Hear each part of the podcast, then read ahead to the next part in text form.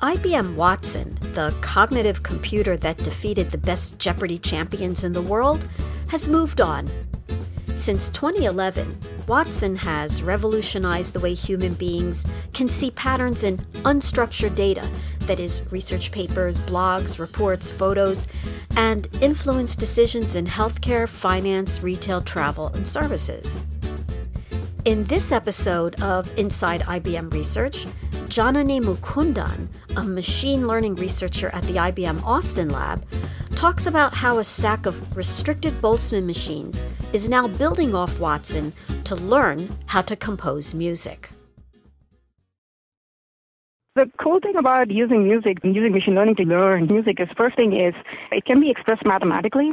So you can tell what pitch is being played and what is the time signature, what is the key signature, etc., using the input files.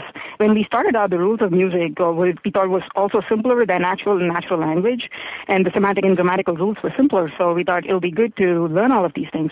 So what we're trying to learn here is, I guess, pitch variations and rhythm variations in the song, and the input that we use basically is a MIDI file, which already has all of this information. You have to give it a digital representation. You can't just give it an MP3. You have to give it a MIDI So we're trying to extract features of the song and express it in a different way.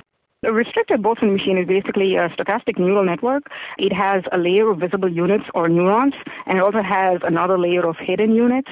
And the idea behind a restricted Boltzmann machine, uh, especially for our project, is we uh, provide the information or the pitch or the note that's being played at any given point, and the visible layer captures this information, and we train the model in a way that the hidden layer tries to capture or extract features of the visible layer by, uh, you know, updating the weights and so on. And the hope is that once the hidden layer of neurons captures the essence of this visible layer, which is basically the music, we should be able to recreate this input with just the extracted features and the weights. So in an ideal world, what would happen is if we don't perturb or disturb the model, we should be able to exactly reconstruct the input that was provided to it. But now we don't want to do that. We want to be able to create new music. So in order to um, create new music, we bias the model or we perturb the model. We add um, creativity genes or neurons to this model so that when you try to extract the features, you're not only extracting the essence of the actual song, but you're also adding subtle nuances that were not existing in the original song. So when you recreate the music, you get a song that is familiar, but is also yet different from what was given to the model you can actually mix multiple songs to come up with one song. So mixing Mary Had a Little Lamb and Oh Susanna to come up with a new version of the song that sounds similar to both songs, basically.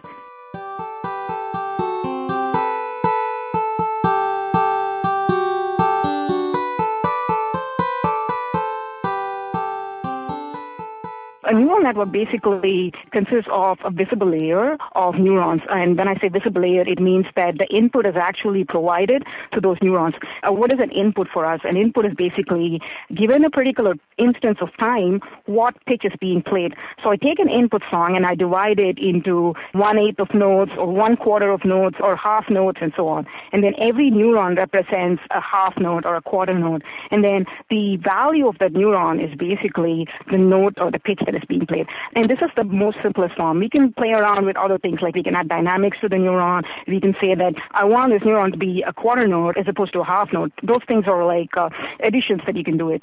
But the basic form is I have a neuron and it represents a note or a pitch that is being played at any given point in time. So that's what uh, basically um, those two layers mean.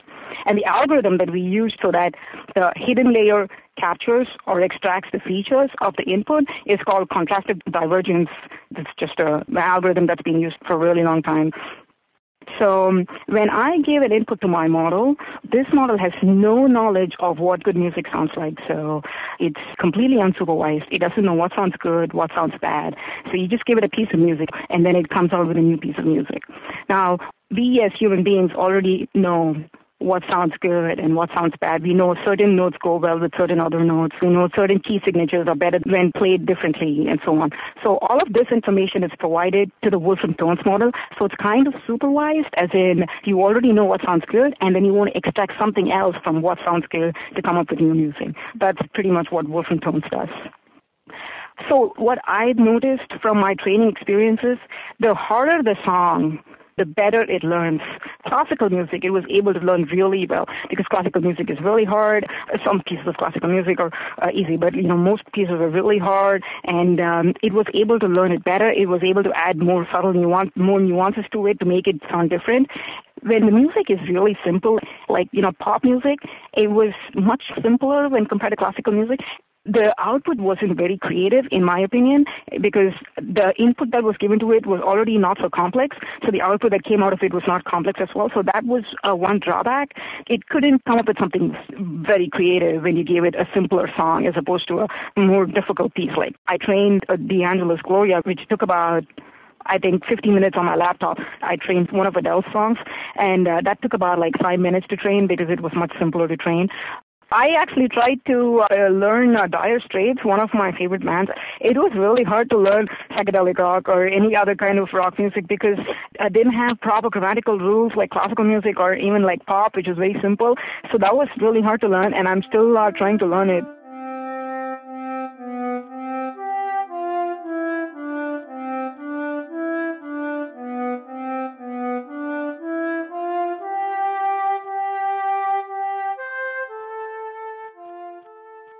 How can we make use of this? The possibilities are endless. You can think of cognitive music composer Pandora Station. Uh, you're tired of listening to all sorts of songs that you've already listened to before. Uh, you let the computer create your own music for you. And I can think of composers using it. They want to tweak with certain aspects of their song, make it sound different, and they can just plug this piece of information to the model. It comes up with an endless number of alternatives that they can use. I can also think of um, cognitive cloud service offering. You have cloud and mobile platforms that you can have streaming, composition, licensing, etc. for music. All sorts of things can be done with it. And the whole idea of basically of being able to pick up music from different genres and um, mix them together to come up with new music is something uh, new that doesn't exist right now. So just like how we can um, listen to music and learn from it, this can be applied to natural language as well. The models are going to be much more complicated and the grammar is going to be different. The semantic searches are going to be different. But in essence, music is a language and, you know, natural language can also be applied to the same model. You feed uh, pieces of information, books or whatever it is to the model. It tries to extract features out of it. Uh, you can classify books based on this. It's pretty much the same um, idea for uh, music as a language and natural language as a language as well.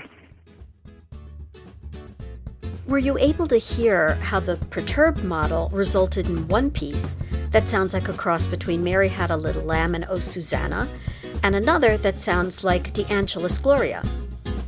You can hear the complete musical pieces that Janani's cognitive model was able to learn by visiting our researcher show page. You've been listening to Inside IBM Research. I'm your host, Barbara Finkelstein. Our producer is Chris Ney at our IBM Austin lab. Our music is Happy Alley by Kevin MacLeod, a real person, not a computer. Share this episode with colleagues and friends and keep an ear out for our next episode.